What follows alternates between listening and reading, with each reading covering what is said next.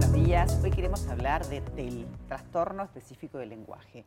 Es un trastorno que tiene muchos niños, mucho más de lo que uno cree, y tiene que ver con la comprensión, con la manera de expresarse. Y, justamente tenemos a Natalia Neves, que es la presidenta de Aptelu, es mamá de Felipe, tiene mucha experiencia, ha ayudado a muchos papás y la idea de hoy es justamente visualizar, ya que el 30 de este mes, el 30 de septiembre, es el Día Internacional del TEL. Bienvenida Natalia, gracias por estar. Muchas gracias. Para nosotros es un placer y es un placer hablar de cosas que le pasan a los niños y que a veces tienen poca difusión, ¿verdad? Eh, ¿Cómo es la sigla APTELU para que la gente entienda? APTELU es la Asociación de Apoyo a las Personas con Trastorno Específico del Lenguaje del Uruguay.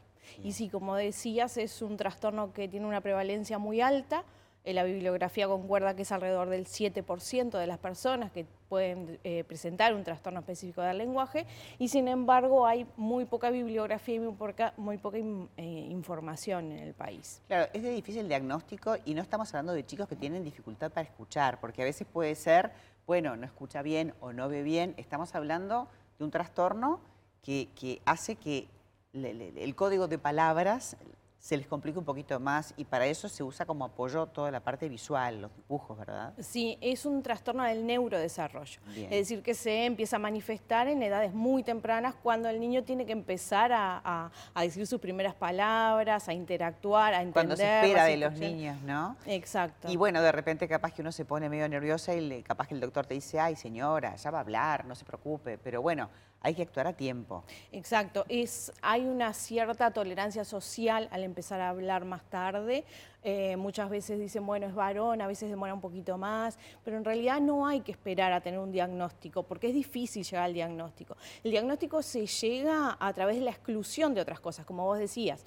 Hay que excluir que el niño no tenga problemas auditivos, hay que excluir cualquier problema intelectual, entonces eso lleva un tiempo largo para llegar al diagnóstico, que no hay que esperar a la etapa final, sino que hay que, cuando se instala esa sintomatología em, de em, dificultades para el desarrollo del lenguaje, hay que empezar a intervenir lo más temprano posible. ¿Y esto es algo que se puede curar o te acompaña en la vida y tenés que seguirlo transitando y trabajando? Em, no es una enfermedad, es decir, no se cura, es un trastorno que lo va a acompañar toda la vida hasta su etapa adulta y por eso es muy importante la intervención temprana para darle herramientas, estrategias em, de cómo afrontar las dificultades que tiene a nivel del lenguaje. En cada etapa los desafíos son distintos. Cuando la familia tiene alguna sospecha, alguna preocupación con respecto al desarrollo del lenguaje, debe, pedir al, debe consultar al pediatra y pedirle eh, derivación al neuropediatra, que junto con un equipo multidisciplinario de fonoaudiólogo, psicomotricista, eh, van a ir evaluando a ese niño y poder llegar al diagnóstico juntos. Eh, se creó hace ya unos años y hay muchísimos papás, yo sé que te has informado, inclusive has viajado por este tema.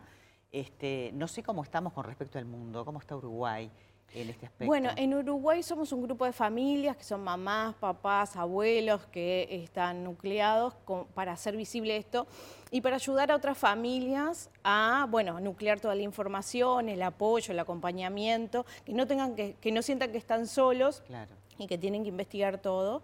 Em, a nivel de conocimiento profesional, hay muy buenos profesionales que atienden a, los niños, pero sin embargo lo que nosotros encontramos es que hay poca información a nivel de la opinión pública, que son las familias las que van a la primera consulta con este, con este problema, ¿no? detectando estos problemas del desarrollo. Entonces, eh, lo que nosotros queremos es que todas las familias estén enteradas de que existe este trastorno. que se involucren. Y para eso hay ahora el 26 una actividad gratuita eh, que uno se puede inscribir en la Universidad Católica. ¿Nos contás un poquito más? Sí, la Universidad Católica nos apoya este año con una charla que se llama TEL en la etapa escolar, que va a ser el 26 de septiembre y eh, que es gratuita, abierta a todo público y destinado sobre todo para familias y para docentes.